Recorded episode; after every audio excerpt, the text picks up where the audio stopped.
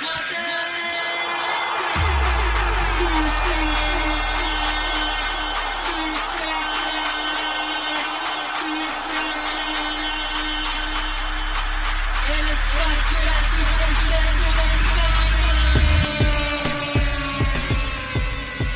Muy buenas amigas y amigos de Footcast, el espacio del fútbol centroamericano. Les saluda José Soro y estamos en el episodio 77, grabándolo hoy sábado 13 de julio 2019 y con mucha información el día de hoy, especialmente relacionada con una nueva forma de eliminatoria para el Mundial de Qatar 2022 que dio a conocer la CONCACAF esta semana. Y para hablar de esto, por supuesto que tenemos en el panel a Jonathan Corrales, a quien ustedes pueden seguir en Twitter en la cuenta arroba taco de jara. Así que bienvenido Jonathan a Footcast. ¿Qué tal José? Todo bien, gracias a Dios.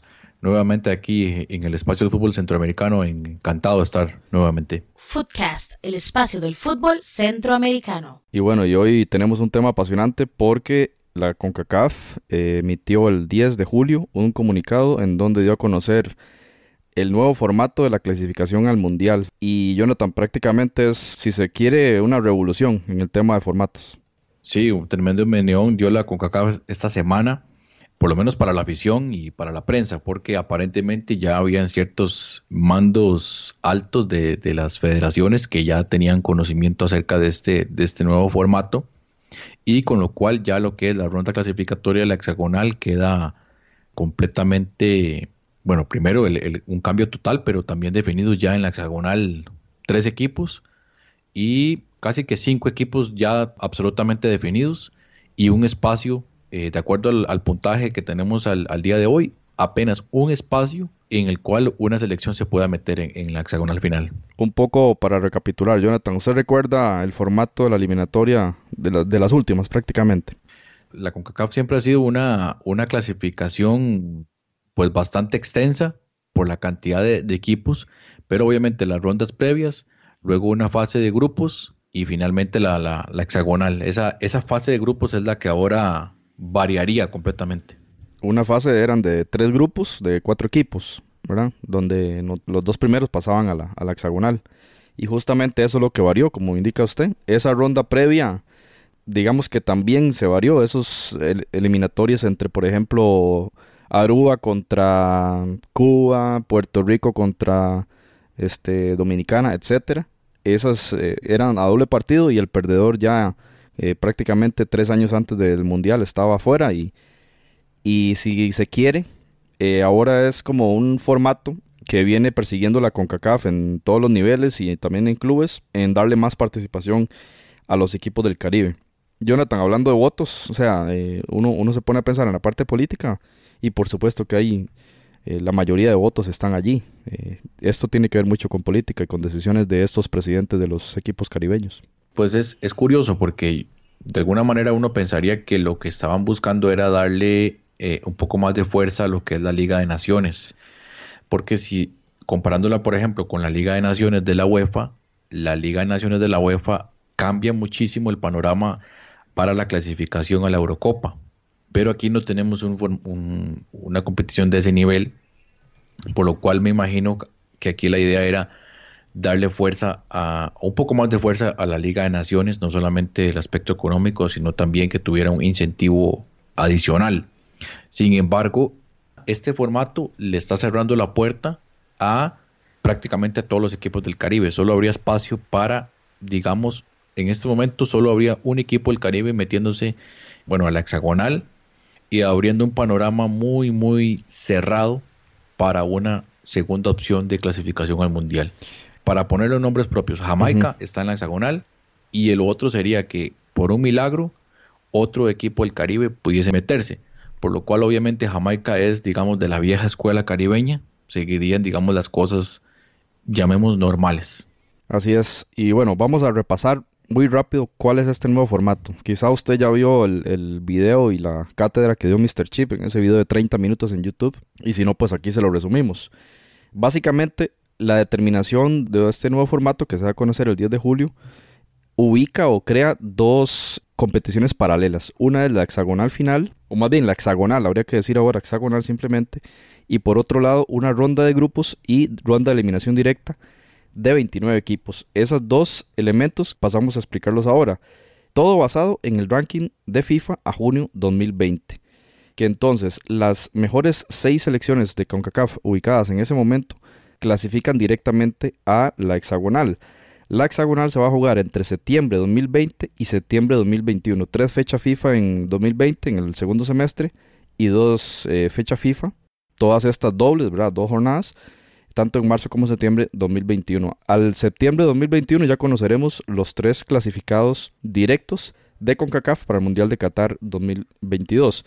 Y el cuarto lugar de esa hexagonal va a jugar un repechaje contra el ganador de un torneo paralelo. No sé ni cómo llamarlo. Ronda de grupos y eliminatoria paralela. Son las 29 selecciones que no estarán en hexagonal.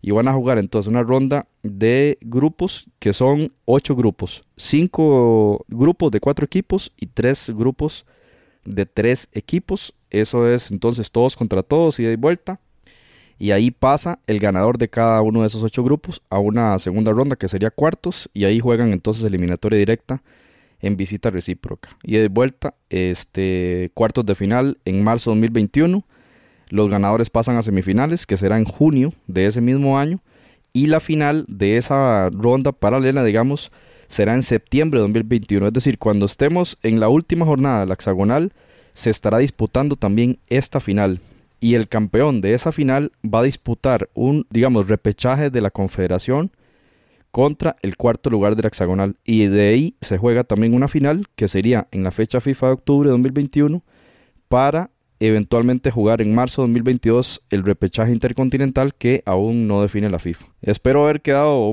que, que hayan quedado un poquito menos confusos de lo que estábamos antes, pero se trata entonces, en resumen, de dos elementos paralelos y donde hay una clara diferencia entre los seis que, que ingresan directamente a la hexagonal y el otro que es un torneo aparte y bastante extenso, Jonathan. Sí, básicamente hay dos, dos caminos para llegar al mundial. El camino fácil, que es por la hexagonal, y el camino difícil, que es por donde van a entrar las 29 selecciones, digamos, miembros de la CONCACAF y miembros de FIFA al mismo tiempo y con la posibilidad de llegar finalmente después de una eliminatoria extensa, llegar al repechaje intercontinental, que no se sabe contra quién es, en marzo, y una clasificación, llamémosla heroica, al mundial que se disputaría hasta el mes de diciembre, ¿verdad? Entonces, esos son los dos caminos. El camino fácil y el camino ultra difícil en modo leyenda para poder clasificar al mundial. Y como usted lo decía, el video de, Mr. Chip, de acuerdo a la clasificación actual de la FIFA, eh, ya Mr. Chip lo puso y también está en la página de la FIFA. En este momento México, Estados Unidos y Costa Rica están totalmente clasificadas eh, a la hexagonal, digamos, no, no hay ningún escenario en el que queden fuera. Después de ahí hay dos elecciones matemáticamente también posicionadas en la, en la hexagonal, que son Jamaica y Honduras. La diferencia en puntos contra el resto, en este caso El Salvador y Panamá, es tan amplia que sería prácticamente imposible que quedaran fuera, de acuerdo también a las posibilidades que tienen eh, en, sus, en sus distintos grupos de la Liga de Naciones. Es decir, mínimo o estarían obteniendo el puntaje necesario para estar. Y en el caso de El Salvador y Panamá es donde queda la incógnita, pero como el mismo eh, Alexis Martín Tamaño lo decía, la diferencia entre El Salvador y Panamá es tanta en puntos en este momento que eh, de nuevo es muy difícil que Panamá logre meterse en la hexagonal. Incluso él ponía los escenarios en que Panamá gane todos los partidos de aquí al, al próximo año. Incluyendo en el Azteca, ¿verdad? Incluyendo en el Azteca, y ni aún así le alcanza para clasificar. Entonces, eh, bueno, yo creo que el, panorama está muy claro. Creo que, y muy lamentable, o sea, muy lamentable que entonces una, selección como Panamá, que veníamos hablando en la Copa de Oro, que es, la, es en este momento la que tiene mejor rendimiento en Centroamérica, y mm, estaría quedando fuera de la hexagonal y tendría que ir por el camino difícil. Y en ese camino difícil hay muchas selecciones en muy buen nivel, entre ellas Canadá, eh, de nuevo todas las selecciones del Caribe que van a ser representantes que van a dar la, pelea y por lo cual obviamente las, las expectativas eh, en este momento no, no, son muy alentadoras para, para los panameños. Jonathan, y si nos preguntamos de modo filosófico, si se quiere, eh, ¿es justa esta nueva forma de clasificación? ¿Cómo lo ve? Bueno, ahí es complicado hablar de justicia. Yo pienso que de cierta manera, si nos basamos en que el ranking FIFA es la forma objetiva más justa de medir las elecciones, entonces sí. Pero si, si, colocamos peros, si empezamos a verle las, las costuras al ranking FIFA, entonces ya podríamos discutir, por ejemplo, cómo una selección como El Salvador, y lo digo con todo respeto, y creo que también más adelante en la intervención que vamos a tener especial desde, desde El Salvador, como, como una selección que le ha costado tanto, que ni siquiera clasificó al Mundial, que no en la Copa Oro no le fue bien, cómo está por encima de Panamá. Entonces ahí es donde viene todo el conjunto de situaciones que se han dado en los últimos meses con respecto a los partidos amistosos y la, la ronda previa de la Liga de Naciones que nos tienen en este punto fue justo para Panamá, se le avisó con tiempo, ahí, ahí es donde yo tengo la incertidumbre. Exactamente, yo creo que por ahí voy yo también. Si este formato hubiese sido anunciado hace cuatro años, yo creo que no había injusticia allí, porque usted como selección planteaba y planificaba el ciclo mundialista en función de eso, de ir subiendo en el ranking de la FIFA para ver si lograba llegar al menos de sexto lugar y, y clasificar directo al hexagonal, porque viéndolo así, los equipos que, van a clasificar a esa hexagonal van a disputar 10 partidos y tienen la opción de, lograr los tres boletos. Mientras tanto, en la otra fase, alrededor de 14 partidos más los dos del repechaje internacional. Son 16 juegos. Entonces, muy complicado. Si la información hubiese llegado mucho tiempo antes, hubiera habido chance para la preparación, para la planificación, para ir subiendo, para no desperdiciar fecha FIFA, como vimos el año pasado, Jonathan, que también las elecciones alargaban y postergaban esa, eh, ese nombramiento de directores técnicos y por lo tanto entonces tampoco disputaban fechas FIFA y allí perdieron la oportunidad de, ir sumando en el ranking. Incluso Honduras hubo creo que un par de fechas FIFA que no disputó y, y aún así ahorita no importa, ya está clasificada.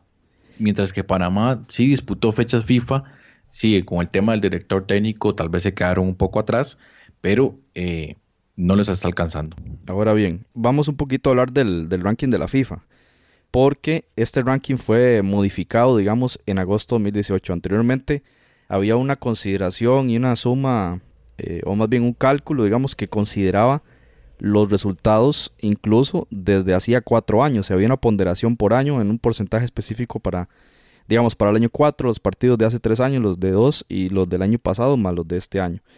Ahí tienen una ponderación en función de, la fecha y en función también del tipo de partido y del rival. Después del Mundial justamente de Rusia, se aplicó un nuevo formato que se llama suma y lo que hace es sumar y restar a partir de una fórmula los puntos actuales del ranking en función de esos resultados y de la importancia de cada partido. Es decir, no están considerando ahora que hace cuatro años eh, Costa Rica venció a Jamaica, por ejemplo, en eliminatorio. Ya ese resultado no cuenta para efectos del ranking. Entonces, esto obliga a que los equipos, si quieren subir, tienen que disputar partidos. Digamos, y esto es muy importante porque si usted no disputa partidos, pues entonces va a mantener la misma puntuación y no puede subir en el ranking, no tiene posibilidades de subir.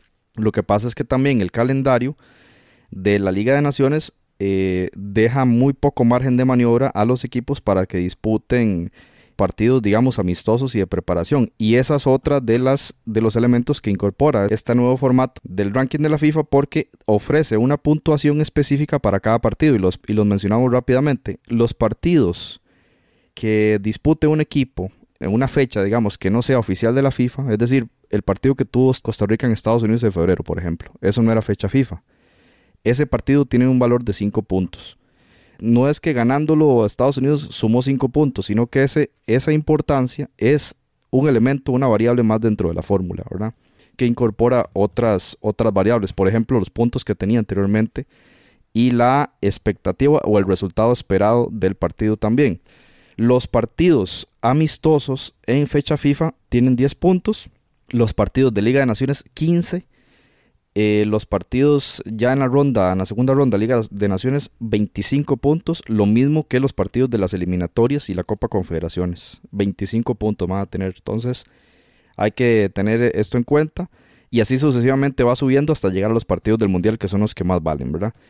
¿A qué vamos con esto? De que usted incluso sabiendo ahora esta información, teniendo la mano y si las espero yo que las federaciones hayan planificado y siempre tengan eh, a mano esto, incluso planteando fogueos en fechas no oficiales, costaría mucho cambiar esos, esos datos numéricos porque apenas tienen un, un valor de 5 puntos ese partido amistoso. Así que ni siquiera con esa estrategia, o sea, para que hubiese funcionado, repetimos, y para que hubiese sido mucho más justo esto, eh, se hubiera necesitado una implementación desde hace dos, tres años para que las federaciones lograsen este, estratégicamente ubicar un calendario que les pudiera, digamos, ir subiendo en la tabla, pero ya con las fechas prácticamente no hay margen de maniobra para ninguno y ya usted lo explicaba. Aquí tenemos los datos de Mr. Chip, que en una estimación que él hizo en la computadora, digamos, considerando la Liga de Naciones, ¿verdad? Que es lo, que se viene en el segundo semestre y en las fechas FIFA del primer semestre 2020,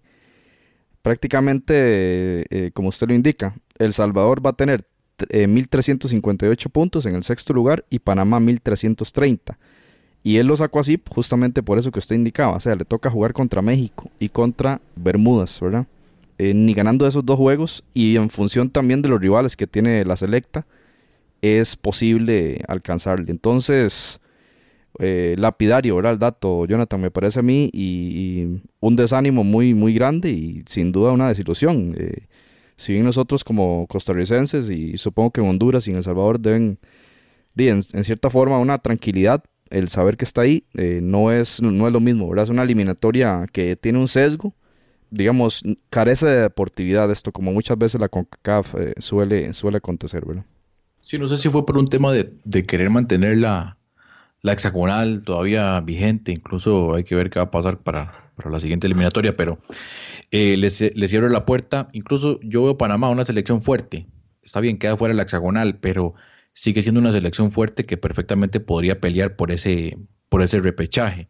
Incluso Canadá también lo veo con muchas posibilidades de estar, pero veamos el caso de Guatemala, caso de Nicaragua, bueno, de Nicaragua muy, creo que, está en un, par de escalones abajo, pero el caso de, de Curazao, Trinidad de Tobago, Guatemala, este tipo de selecciones que en algún momento tenían opciones de clasificar a la hexagonal, gracias a circunstancias de, diversa índole, como que el grupo en el que les tocó tenía ciertas facilidades, algunos equipos entraron fríos a la, a la eliminatoria y logran meterse pero, o sea, aquí ya la puerta está, yo diría que está prácticamente cerrada. Y hay que ver entonces si estas elecciones fuertes como Panamá y Canadá, entonces logran tener una, eliminatoria lo suficientemente buena para poderse meter en, el repechaje y poder sacar alguna de las, de las elecciones ahí en la, en la hexagonal. Ahora, no he escuchado yo la reacción de, de los mexicanos pero sin duda que esto, Jonathan, viene a mermar las, los intereses económicos, ¿verdad? Porque anteriormente todo lo que vamos a tener de Liga de Naciones este año en el segundo semestre, es decir, fecha FIFA septiembre, de octubre y de noviembre, son este, prácticamente seis partidos, ¿verdad? Que anteriormente hubiesen sido aprovechados por México para disputar amistosos de muy alto nivel en, Estados Unidos, ¿verdad? O en México mismo. Y que esos partidos amistosos, muchas veces uno escucha a los periodistas hablar de que son los que los dueños de los equipos y los federativos aprovechan para llenar las arcas de la federación y ahora esos partidos tendrán que ser contra, en el caso mexicano, Panamá y Bermudas en el caso de Liga de Naciones. De hecho, solo en la Liga A, digamos, todos los grupos son de, tres equipos, van a tener eh, una fecha FIFA libre para amistosos, es decir, eh, México, Costa Rica, Panamá, Honduras van a disputar eh, Liga de Naciones, pero van a tener dos jornadas libres para disputar amistosos. Caso contrario, en los que están en la Liga B y C, que son grupos de cuatro equipos, ¿verdad? En el caso este, salvadoreño y nicaragüense, que disputarán prácticamente todas las fechas FIFA, en, las van a disputar en la Liga de Naciones. Entonces, el, margen de maniobra para amistosos también, eh, viéndolo desde el punto de vista económico, ¿verdad? Y también desde el punto de vista de los directores técnicos, ¿verdad? Que de, juguemos un fogueo contra un, un equipo de alto nivel, Colombia, Paraguay, ¿verdad?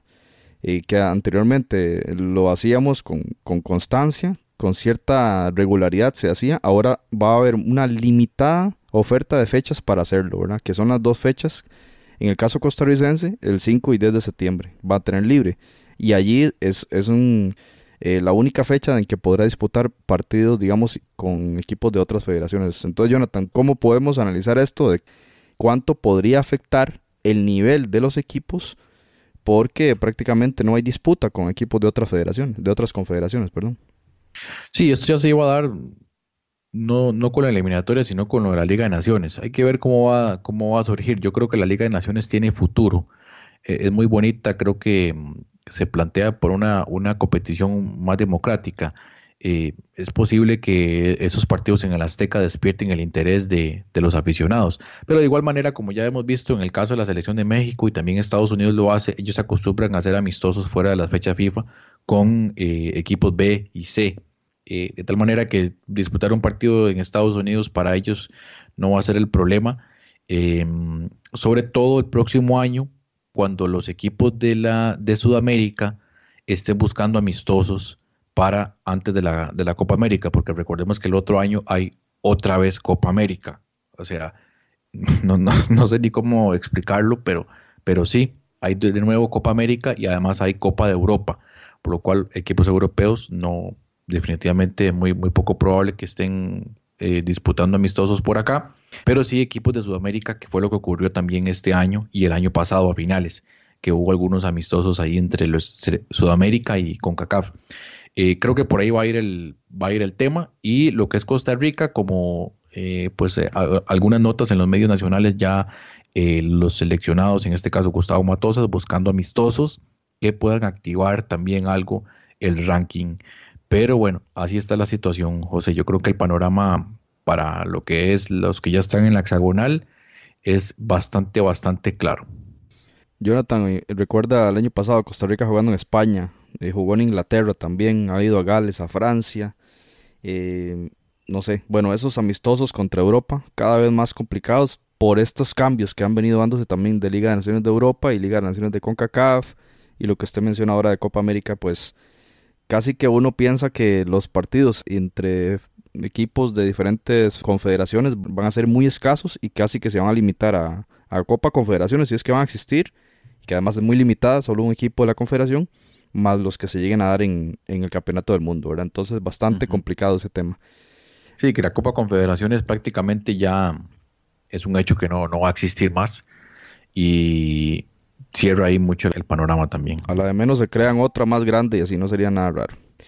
Bueno, Jonathan, vamos a, escuchar las voces centroamericanas acá también de otros eh, hermanos. De, por ejemplo, empezaremos con Minor Mazariegos, quien nos va a comentar la reacción desde Ciudad de Guatemala a esta noticia. Guatemala prácticamente muy, muy lejos, ¿verdad? Guatemala está en el puesto 145 cerca del puesto 11 o 12 de, la, de la Confederación, muy lejos de, entrar, prácticamente imposible matemáticamente entrar en hexagonal, así que escuchemos la reacción con Maynard Mazariegos desde Ciudad de Guatemala. José, un saludo para vos y para todas las personas que escuchan el podcast. Eh, sobre el nuevo formato de CONCACAF. Aquí en Guatemala, en primer lugar, creo que nos agarró bastante en sorpresa. En segundo lugar, eh, a la mayoría de personas no nos parece lo correcto porque bueno, básicamente porque no hay la misma competencia para todos. Eh, si bien todas las confederaciones tienen formatos diferentes, en Europa juegan todo, en, Europa juegan en fase de grupos, en Sudamérica juegan todos contra todos, pero todos tienen los mismos partidos, la misma oportunidad en puntos. Y en CONCACAF se está eh, cambiando el sistema. Eh, y como comentábamos con algunas personas por aquí, no es por Guatemala, porque Guatemala no ha calificado nunca un mundial sino que es por, porque no es justo para todos. Se está premiando a ciertos equipos. Suponete que Guatemala fue a quinto en el ranking, tampoco está bien. O sea, el formato es malo, no importa quién esté en los primeros seis y quién no, sino que se está complicando todo. Y ayer molestó aquí en Guatemala eh, las declaraciones del presidente de la FEDEFUT, Gerardo País, porque habló a un canal de televisión internacional en el que decía que a él solo le toca acatar órdenes, callarse y cumplir. Y por ejemplo, el presidente de la Federación de Haití, él sí se mostró molesto, él dijo que era una discriminación hacia ciertos países y mostró su inconformidad, a pesar de que, de que no era una votación, sino que era un informe el que estaba dando CONCACAF. Eh, está bien que los países muestren su inconformidad al respecto. Eh, lo que dijo el presidente de la Federación de Guatemala es lo peor que le puede pasar a Guatemala el decir que solo nos toca acatar órdenes, no importa que seamos afectados. Además que dice, dice muchas mentiras, él no sabe lo que está hablando. Él dice, por lo menos le da la oportunidad a Guatemala a jugar más, cuando eso no es cierto. Porque si vos miras el formato anterior de competencias, Guatemala inicia una, una serie ante Bermudas, ya van dos partidos. Después juega ante Antigua y Barbuda, ya van cuatro partidos. Después en fase de grupos se enfrenta ante Trinidad y Tobago, Estados Unidos y San Vicente, ida y vuelta. Ya van 10 partidos y suponiendo que hubiésemos clasificado a la mm, hexagonal, que hay 5 rivales, serían otros 10 partidos, entonces se jugaban 20 partidos para ir al Mundial. Con el formato actual se juega una fase de grupos, suponiendo que es el grupo de 4, se juegan 6 partidos, de ahí cuartos de final serían 8, semifinal serían 10, final serían 12 partidos el partido contra el cuarto lugar de la hexagonal, serían 14 partidos. Entonces ni siquiera se cumple lo que está diciendo Gerardo País, que es que da la oportunidad de jugar más. Una total mentira. Además de que podemos quedar eliminados en la primera ronda. Hay equipos fuertes. Está Haití, está Panamá. Bueno, no sabemos cómo va a terminar este ranking. Y este ranking tuvo que haber sido anunciado, pienso yo, al nomás terminar el mundial. Y bueno, empezar a, verlo de esta forma, no que nos lo están anunciando un año antes de, empezar a competir. Aunque Guatemala gane todos los partidos que quedan de aquí a la fecha que se estableció para ver el ranking, Guatemala no llegaría nunca a los primeros seis lugares de, del hexagonal. Y como te, te repito, no es por, solo por Guatemala, sino que en realidad el formato está mal para 29 países a los que se les está quitando la oportunidad. Si nos vamos al, a lo que tenemos para clasificar, a seis equipos se les da la oportunidad de pelear por 3.25 boletos y a 29 se les está dando la oportunidad de pelear por 0.25 boletos para el Mundial. Porque al ser el primer lugar, ganas la opción de pelear por el otro 0.25 para ir al repechaje. Se, se, nos hace algo bastante lógico aquí en Guatemala. Y la, las autoridades que están siendo eh, muy permisivas, diciendo delen, nos toca acatar órdenes, si no nos suspenden, se hace bastante lamentable el asunto. Pero, pero le quita la oportunidad de desarrollarse a muchos equipos. O sea, solo el hecho de enfrentar eh, a, a, Guatemala, el hecho de enfrentar a México, a Estados Unidos y a Costa Rica, significa mucho hasta en la parte económica, o sea, ni siquiera en eso están pensando.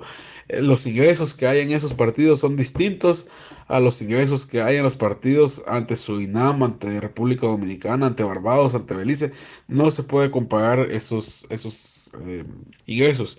Y bueno, eh, es cierto que México y Estados Unidos son países mucho más desarrollados, pero a Alemania le toca ir a, Luxemburgo a jugar y no hay ningún problema, porque a México no le va a poder tocar ir a jugar a Cuba, a Bermudas? porque ¿Por qué no? O sea, ¿qué, ¿qué tienen de especial ellos? Porque, seamos honestos, uno piensa que parte de este cambio es para beneficiar a México y Estados Unidos principalmente por las sorpresas que han dado equipos como Haití, que han ido creciendo Panamá, que en algún momento los pudiera dejar fuera de, un mundial. Y a ver qué hacen para el Mundial 2026, porque van a tener que cambiar el formato, ya que para ese Mundial va a ser eh, local México, Estados Unidos y Canadá. A ver qué nos dejan al resto para intentar calificar. Bien, muchas gracias a Minor por, por ese aporte, esa participación y de verdad que muy interesante lo que indica de que no hay las mismas oportunidades para todos. Yo comparto 100% el, argumento de, Minor y la crítica a la actitud de la Federación Guatemalteca, Gerardo Páez, donde dice que, que más bien van a jugar más y, ya Minor demostró que en realidad eh, son este, menos, menos partidos ahora, son, son 14 y cuando antes se disputaban hasta 20, eh, de forma que un argumento decir que, que más participación en este formato no es del todo correcto. Bueno, muy bien. Amarini Villatoro de, hacía declaraciones al diario La Prensa Libre en, Guatemala y luego de, conocer esta noticia y lo que dice es que no hay que tirar la toalla antes de empezar, que no pierde la fe, aunque sí dice este, directamente y honestamente que es un golpe duro para Guatemala y es un formato muy injusto. Dice Amarini Villatoro que les queda ganar los cuatro partidos de la Liga de Naciones para mejorar el ranking, pero que El objetivo es quedar entre el séptimo y el 14 de la CONCACAF para lograr ser cabeza de la ronda de grupos y empezar a, competir allí. Está hablando entonces de esa fase paralela de 29 equipos. Y también dice que no hay que echarle la culpa solo a la CONCACAF, sino también hay que ver a lo interno y que la suspensión de la FIFA, que por supuesto les afectó. Cuántos años, Jonathan, creo que fueron dos años sin competición, cuánto les ha costado a la, a la selección guatemalteca, que como decimos, actualmente tiene 1072 puntos, imagínense, detrás del Salvador casi 350 puntos detrás del Salvador, lo cual es insalvable prácticamente. Sí, ahí es, es de, pues en, ¿cómo decirlo? No es el momento para Guatemala. Eh, creo que eh, también pueden aprovechar para ir eh, armando un proyecto un poco más a largo plazo, pero definitivamente el Mundial de Qatar no, no debe ser prioridad en este momento.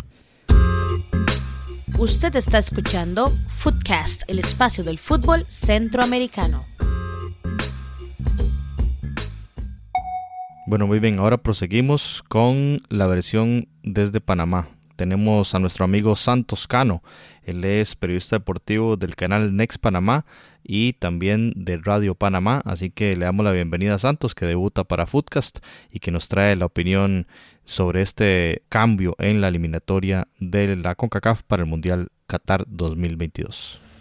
¿Qué tal colegas? Un saludo desde Panamá y a todos los que sintonizan este programa.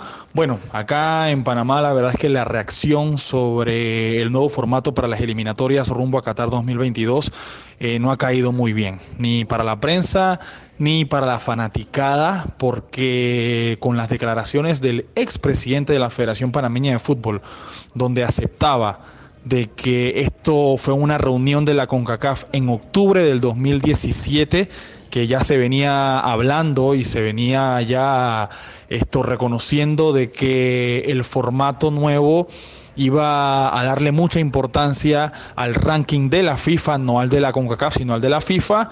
Esto obviamente cayó muy mal, porque si esto se sabía desde octubre de 2017, ¿cómo no hubo una planeación? Y más aún las reacciones fueron muy negativas cuando el actual presidente de la Federación Panameña de Fútbol, que tiene unos escasos dos meses en el puesto, señaló de que se enteró sobre este nuevo formato el fin de semana pasado en una reunión de la CONCACAF en Chicago.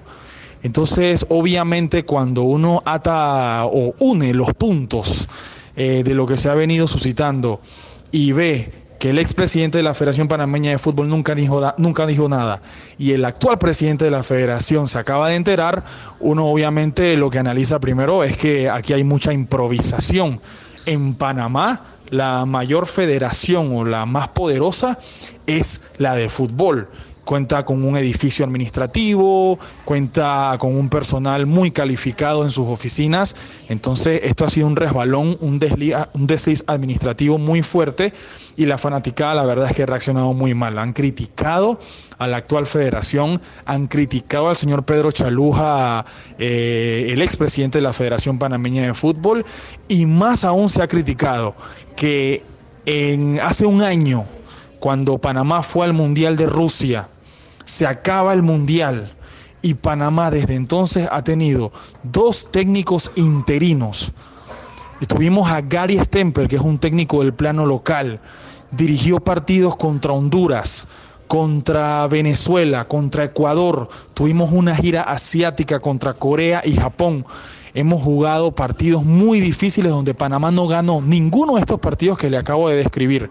Entonces, si ya se sabía desde octubre de 2017 que el formato para el nuevo, para las eliminatorias rumbo a Qatar iba a ser en, base al ranking FIFA, ¿por qué nunca se planificó? ¿Por qué no se escogieron partidos eh, más accesibles para, para ganarlos? Y para obviamente ir escalando en el ranking FIFA. Ahora obviamente uno se ha interesado más por este ranking y se da cuenta que cuando pierdes también restas puntos. No es que no sumas, sino que te restan puntos eh, por el rival, por la categoría de si era un torneo oficial o era un amistoso oficial. O sea, hay muchas variables, muchos algoritmos alrededor de este ranking FIFA que nadie entendía y la verdad es que para nosotros eh, ha caído como una bomba que nadie en la federación haya tomado esto en cuenta. Repito, desde el año pasado Panamá salió del Mundial tuvimos a Gary Stempel de interino y actualmente tenemos a Julio César Deli Valdés como técnico interino. O sea, mientras ya Honduras, Costa Rica, El Salvador, todos nuestros países eh, hermanos centroamericanos tienen sus técnicos ya en propiedad trabajando en procesos, nosotros no tenemos nada todavía. Entonces, eh, la verdad es que hay demasiada improvisación acá en Panamá. Eh, la federación tuvo que hacer una conferencia de prensa el viernes pasado para explicar de que Panamá todavía tiene chances de meterse en la hexagonal. Entonces, eh, ahí uno se da cuenta de que se ha venido improvisando. Panamá tenía dos años casi sin ganar. La última victoria de Panamá había sido en octubre del 2017 precisamente y eh, vinimos a ganarle a Guyana en el primer partido de la fase de grupos de la Copa Oro que acaba de finalizar el mes pasado. Entonces ahí nos damos cuenta de que eh, por qué o la razón por la cual Panamá está séptimo en el ranking FIFA por detrás de El Salvador. Hemos perdido muchísimos puntos en los últimos dos años debido a la cero planificación y a la improvisación con la que se ha trabajado en la Federación Panameña de Fútbol. Así que ahora nos toca meterle más atención a esto y trabajar en la Liga Panameña de Fútbol, que es lo que la fanaticada está pidiendo acá en Panamá. Así que bueno, chicos, colegas, un saludo desde Ciudad de Panamá. Un abrazo a todos. Muchas gracias a usted, Santos, por ese relato y lo que están pensando allá en Panamá sobre esta circunstancia. Y la verdad que increíble lo que cuenta usted sobre cómo los federativos de la administración anterior manejaron el tema y cómo afecta esto el futuro de la selección panameña. Ahora, de cara a, esta eliminatoria que de verdad cuesta arriba y va a ser muy difícil, casi imposible, según Mr. Chip, llegar a esa clasificación al hexagonal. Así que bueno, gracias eh, Santos por este análisis que realizó sobre la situación panameña.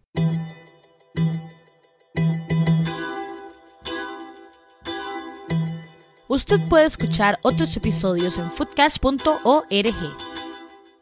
Vamos a escuchar ahora a nuestro compañero y amigo Pablo González desde San Salvador, quien nos comenta también cuál fue la reacción salvadoreña tras esta noticia del nuevo formato de la CONCACAF para la eliminatoria mundialista.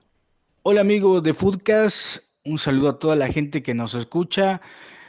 Acá en El Salvador, amigos, eh, quizás lo que mejor describe eh, esta confirmación que hizo de CONCACAF y cómo, y cómo lo tomó El Salvador es de forma sorpresiva. Sorpresa.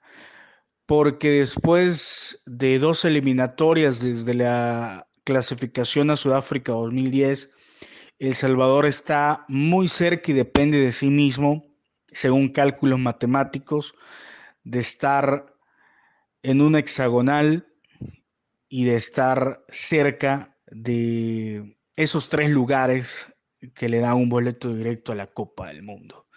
¿Por qué es sorpresivo? Primero porque no hemos estado en ese hexagonal final de las últimas eliminatorias de Brasil 2014 y de Rusia 2018 no hemos trascendido en Copa de Oro y lo que nos tiene como sexto de CONCACAF en el ranking de FIFA es esos resultados de Liga de Naciones, ganarle a Perú también en, un amistoso, eh, ganarle también a Haití en un amistoso, entonces ahora pues se habla de que antes de que llegara de los Cobos estábamos noveno de CONCACAF, ahora sexto, y esto pues nos ha beneficiado porque Panamá, que es el séptimo, luego vienen otras elecciones que ustedes pues eh, las nombraron, las, nombrarán, están muy lejos de hacer puntos en este próximo año de competencia de selecciones para poder superar a El Salvador o a Honduras, que son quinto y sexto en estos momentos. Sorpresa porque otras selecciones como Panamá fue a la última Copa del Mundo, han estado en las últimas dos hexagonales y nosotros pues hemos sido también el rival a vencer de los panameños, los hemos eliminado de clasificación, tanto a nivel mayor como, como en juvenil, y le hemos dado más de un dolor de cabeza, ahora sumémosle esto de estar peleando ahí cerquita por llegar al hexagonal. Y como les decía, nos ha beneficiado esos resultados que hemos tenido en Liga de Naciones, con selecciones pues eh, de menor jerarquía de El Salvador, donde ha logrado ganar. E incluso se ha hablado de que ese partido que se perdió con Bermudas ha resultado clave porque si no fuese por ese partido ahorita no estuviéramos en Liga B de Liga de Naciones, sino que estuviéramos en Liga A con otras selecciones de mayor jerarquía y con menos posibilidades de sumar puntos. Ahora, con este grupo que tenemos con Santa Lucía, con Montserrat y con República Dominicana, pues los seis partidos, los eh, seis partidos que se jueguen, sí, probablemente la selección, aunque en alguno que otro le cuesta un poco, sobre todo las visitas al Caribe, pues El Salvador está obligado a ganar esos seis partidos. Pero acá están sorprendidos y también algunos preocupados porque cuando la selecta ha dependido de sí mismo, termina muchas veces decepcionando. El caso del partido último en Copa Oro con Honduras, donde solamente necesitaba un empate y terminó pues siendo un desastre y quedando eliminado de cuartos de final. Entonces, nos ha favorecido el puntaje. No sé si es de si la selecta ha merecido clasificar a ese hexagonal, estar ahí entre los mejores seis de CONCACAF, pero está y lo que ahora acá en El Salvador se está exigiendo es que esos seis partidos de Liga de Naciones se ganen, que esos dos, tres amistosos en las ventanas de fecha FIFA también se logre un resultado positivo, que se juegue con, con rivales que le puedan generar puntos, porque ahora uno o dos puntos eh, cualquier victoria, que sean rivales de menor calidad, de menor jerarquía, son válidos, son válidos. Así que acá pues también hay preocupación porque si nos metemos dentro de los primeros seis, probablemente El Salvador llegue como el equipo de menor nivel, como el Patito Feo, como el equipo comodín, donde todos van a querer sumar de, tres puntos, tanto de local como visitante, pero bueno, en las eliminatorias cualquier cosa puede pasar. Sorpresivo lo del Salvador, acá pues lo tomamos tanto de esta forma como de, de cierta preocupación, porque me parece que el equipo salvadoreño futbolísticamente no ha mostrado la calidad, la jerarquía y la competitividad para lograr pues ser eso, competitivo en la próxima hexagonal. Un saludo para todos. Muchas gracias Pablo por ese comentario, ese análisis. Jonathan, me parece muy interesante lo que dice Pablo de, que les favoreció al Salvador quedar en la Liga B en esa ronda eh, previa, en la ronda eliminatoria para la Liga de Naciones, en función de que ahora les da rivales, eh, digamos, de menos nivel y que les permite ganar más puntos para sostener ese sexto puesto de la, del ranking de la FIFA. Sí, es como decía, eh, como decía este Mr. Chip, ya hay puntos prácticamente asegurados, con una probabilidad muy alta de asegurarse por ser fecha FIFA, como usted lo comentaba antes, y contra una selección que en teoría no debería ser tan complicado.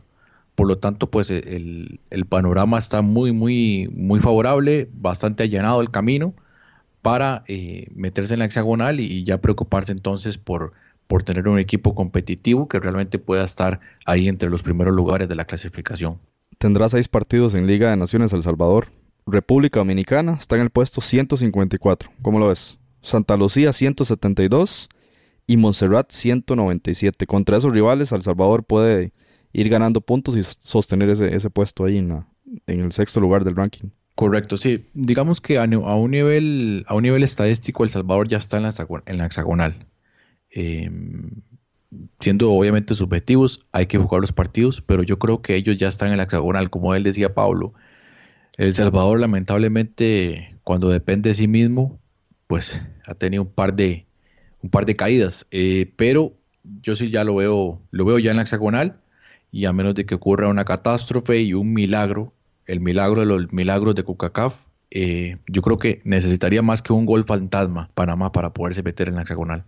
Muy bien, pasamos ahora a la reacción hondureña y para ello tenemos a Carly Reyes, periodista del Diario 10, el, afamado medio de comunicación hondureño. Así que Carly, bienvenida de nuevo y conocer entonces su posición y la, visión hondureña respecto a este nuevo formato de eliminatoria de la CONCACAF. Hola, buen día, ¿qué tal? Saludos desde Honduras hasta Costa Rica. Bueno, hablando del tan dividido formato de Centroamérica de la CONCACAF para el Mundial, este, creo que hay pros y contras en esto, ¿no? Este, porque bueno, la CONCACAF le acercó el próximo mundial a tres países del istmo, prácticamente, ¿no? Los otros cuatro pues tendrán que lidiar con una dura y larga batalla. En caso de Honduras, el secretario de la FENAFUT es este, José Mejía, parece que a él no le disgustó y, prácticamente la Federación Hondureña aprueba este nuevo formato porque él mencionaba que iba a ser interesante hacer buenos partidos en los amistosos para estar en los primeros lugares del ranking de la FIFA, ¿no? Este, bueno, si este año se jugara la hexagonal, prácticamente nosotros estaríamos clasificados, pero también eh, manifestaba que había que ganárselo y que hay que mantenerse y que, y que hay que mejorar, ¿no? Porque, como dicen, mientras unos sufren, otros celebran, porque para mí que el nuevo sistema clasificatorio que creó la CONCACAF para el Mundial de Qatar, este, para mí que fue del agrado, pero de las potencias centroamericanas, ¿no? Es decir, aunque también causó varios disgustos en las selecciones peor ranqueadas, por así decirlo. Este, bueno, Costa Rica, Honduras y El Salvador han sido creo que las selecciones que pues han saltado de alegría por este nuevo formato Mientras que yo considero que Panamá, Nicaragua, Guatemala, este, para ellos creo que es una eliminatoria algo injusta, ¿no? Pero yo, en lo personal, ¿no?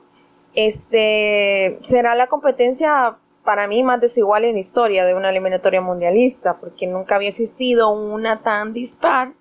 Este, pues a las, a las selecciones que disputarán la hexagonal prácticamente les están regalando los cupos mundialistas a mi punto, a mi punto, es lo que yo considero.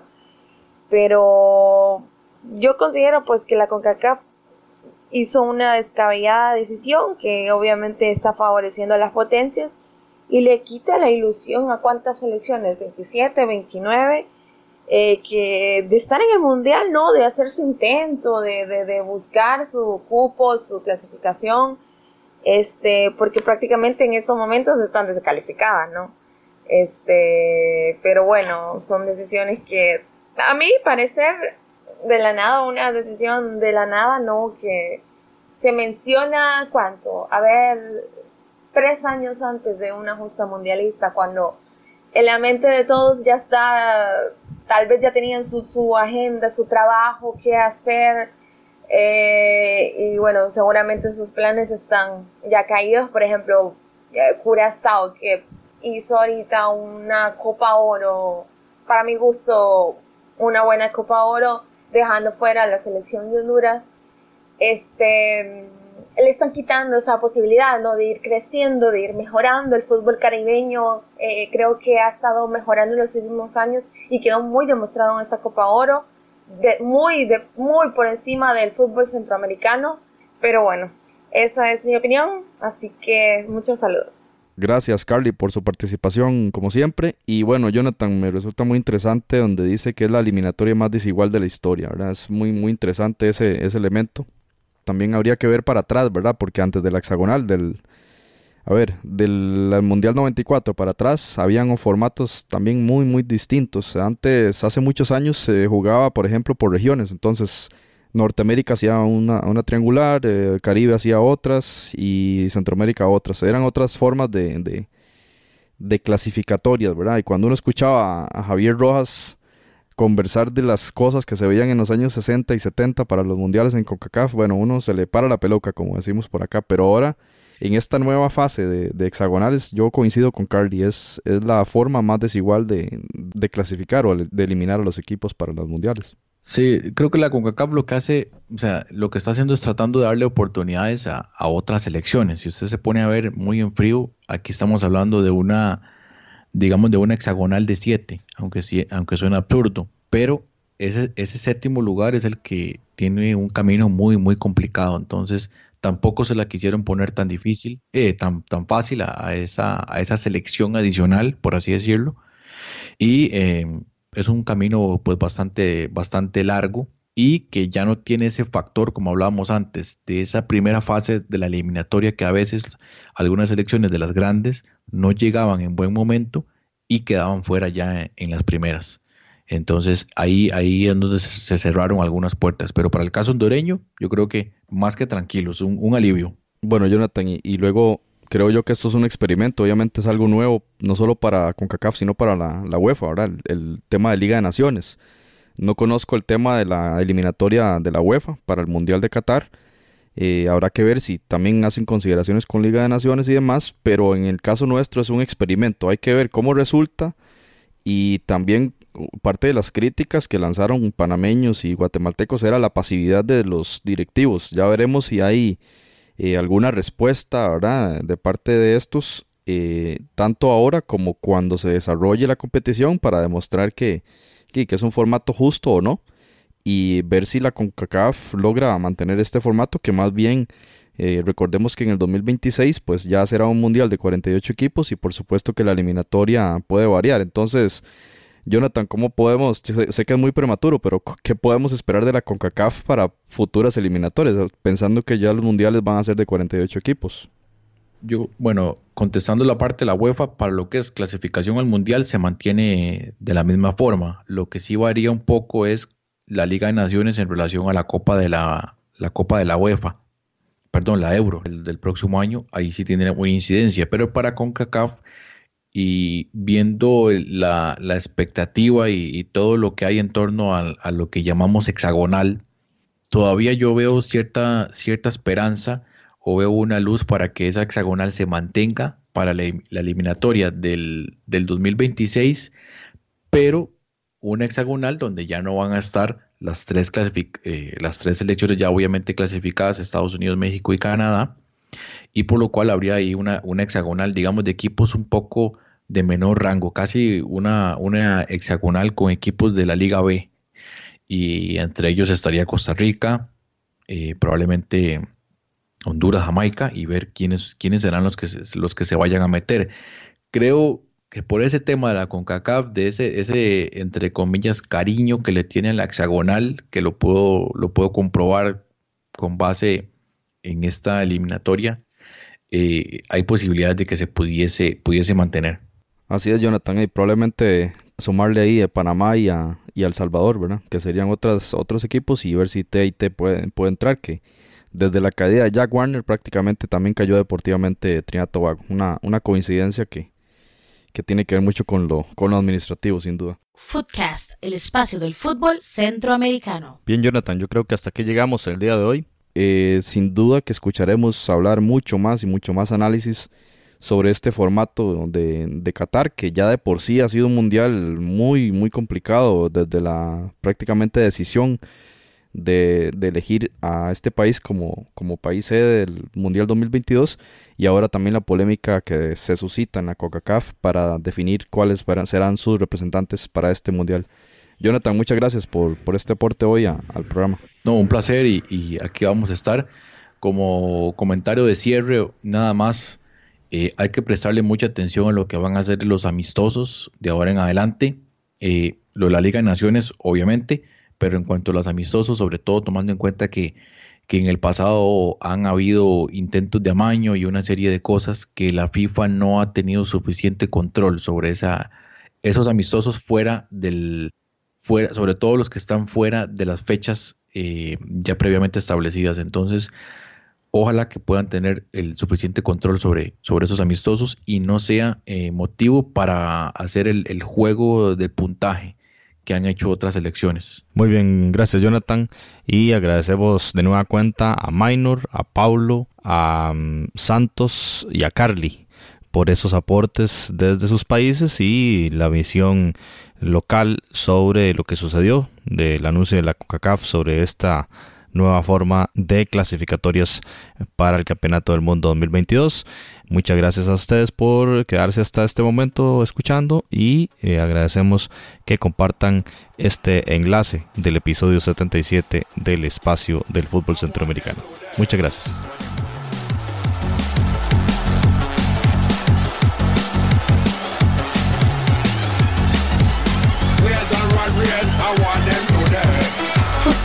El espacio del fútbol centroamericano.